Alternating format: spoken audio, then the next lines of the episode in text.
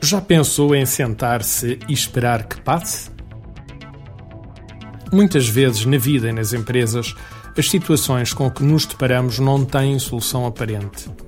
Existe um conceito de urgência nos dias que correm que nem sempre traz resultados. Uma equipa não se forma do dia para a noite.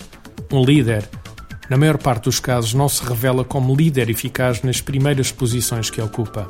A melhor forma de resolver esta situação nem sempre é agir logo. Eu chamo isto o fenómeno de sinal laranja. Se for condutor no seu carro quando chega a um semáforo, apanha um sinal laranja, o que é que faz normalmente? Provavelmente dirá abrando. Mas se for verdadeiro, dirá que se vir um sinal laranja não faz nada disso. Muitas vezes faz precisamente o inverso e acelera para ainda conseguir passar, mesmo já com o sinal vermelho a cair. Na vida e nas empresas, muitas vezes adotamos esta atitude. À nossa volta existem milhares de sinais de laranja. O problema é que, em vez de abrandar para os analisar, temos tendência para acelerar. E, normalmente, qual é o resultado? Claro, dá a geneira. Quer um exemplo disso? Nas empresas, quantas vezes é que toma decisões ou faz juízos de valor sem ter a informação toda? Muitas vezes, algumas vezes, poucas, sempre. O problema é que esta prática institucionalizou-se.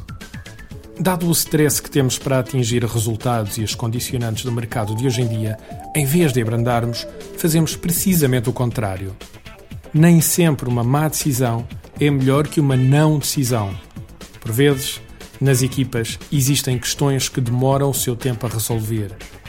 Têm de ser digeridas para depois, ao ritmo de cada pessoa, serem integradas e processadas um dos fenómenos que detecto quando trabalho em termos de formação de liderança e consultoria integrada nesta área, com alguns dos meus clientes, é a necessidade dos elementos que entram pela primeira vez em posições de liderança terem de obter resultados imediatos.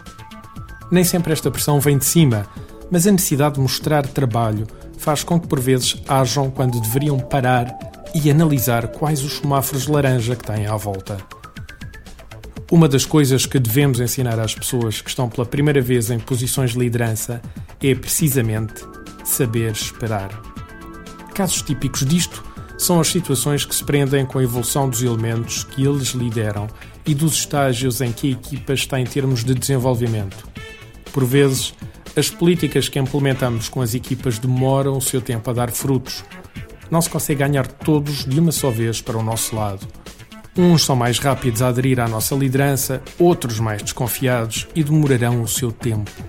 Se por acaso o líder não compreender esta realidade e forçar a sua relação com uma destas pessoas que demoram mais tempo, o que é que acham que vai acontecer? Claro, essa pessoa vai com certeza começar a gerar anticorpos em relação à chefia e muitas vezes uma situação que se resolveria com o sentar-se e esperar está agora cristalizada no mau sentido Todas as equipas têm estágios de desenvolvimento diferentes, bem como todas as pessoas têm estágios de desenvolvimento diferentes. E muitas vezes, consoante a situação, vamos ter de adotar o nosso estilo de liderança a esse fator. Mas isso parece-me que terá que ficar para um próximo artigo. Esta semana, paro um pouco para pensar. Será que não estou a forçar demasiado os resultados que quero obter?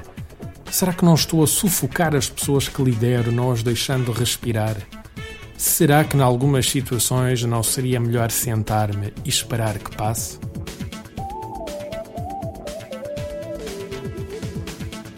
Artigo de José Almeida, locução de João de Souza, produzido nos estúdios da Universidade Autónoma de Lisboa.